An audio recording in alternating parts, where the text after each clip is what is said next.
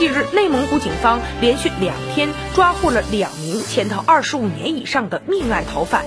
新冠肺炎疫情发生以来，民警下村对疫情防控摸排，对外来人员身份核实过程当中，发现犯罪嫌疑人曾某既无身份证，又企图逃避检查。经查，曾某在一九九六年的九月，在辽宁省瓦房店市因琐事发生了纠纷，持刀捅死一人，捅伤一人。案发之后，先后潜逃于全国各地。